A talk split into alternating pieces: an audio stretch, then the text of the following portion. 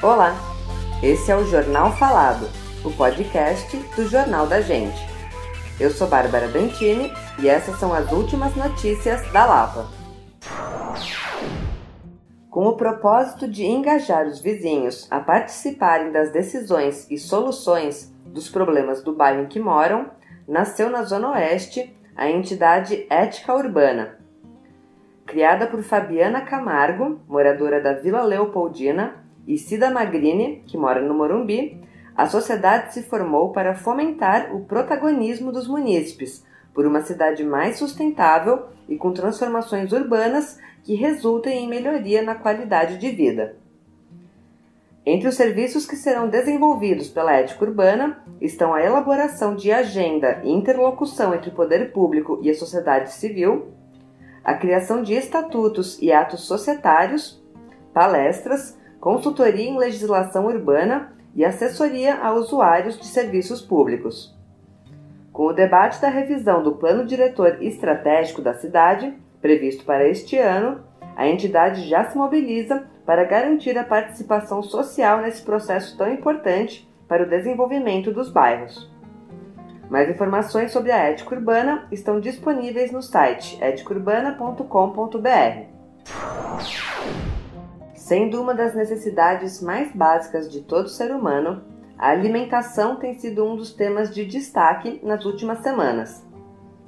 Isso porque mais de 116 milhões de pessoas estão com algum nível de insegurança alimentar ou passando fome no Brasil, segundo o levantamento feito pela Rede Brasileira de Pesquisa em Soberania e Segurança Alimentar e Nutricional. Dados do IBGE apontam que o agravamento da fome no país já se revelou antes mesmo da pandemia, com 4 em cada 10 famílias em insegurança alimentar. No atual cenário de alta de desemprego e restrições, essa situação pode se tornar ainda mais grave.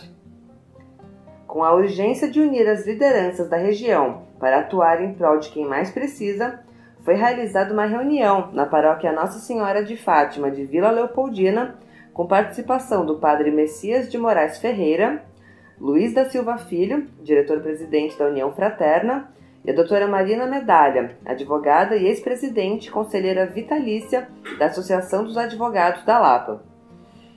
O objetivo do grupo é unir toda a comunidade da Lapa, Vila Leopoldina e demais bairros do território para criar uma grande campanha de arrecadação de alimentos de cesta básica, que serão doados para pessoas em situação de vulnerabilidade. Será realizada uma live para divulgar a ação, que prevê a criação de um drive-thru na União Fraterna em maio, para o recebimento das doações. A Travessa Roque Adoglio, na Vila Anglo-Brasileira, recebe desde 2016 o cuidado dos vizinhos para evitar que a passagem se torne um ponto viciado de descarte de entulho e lixo. Uma série de melhorias foram feitas, como a instalação de obras artísticas, plantio de árvores, iluminação, entre outras, para deixar o espaço agradável. Um dos destaques da travessa é a existência de um lago com peixes, construído pela comunidade e decorado pelos alunos da SEI Vila Anglo. Porém, vizinhos e usuários da passagem afirmam que esse esforço coletivo pode estar em risco por causa de um projeto da prefeitura que prevê a implantação de uma ciclovia no local.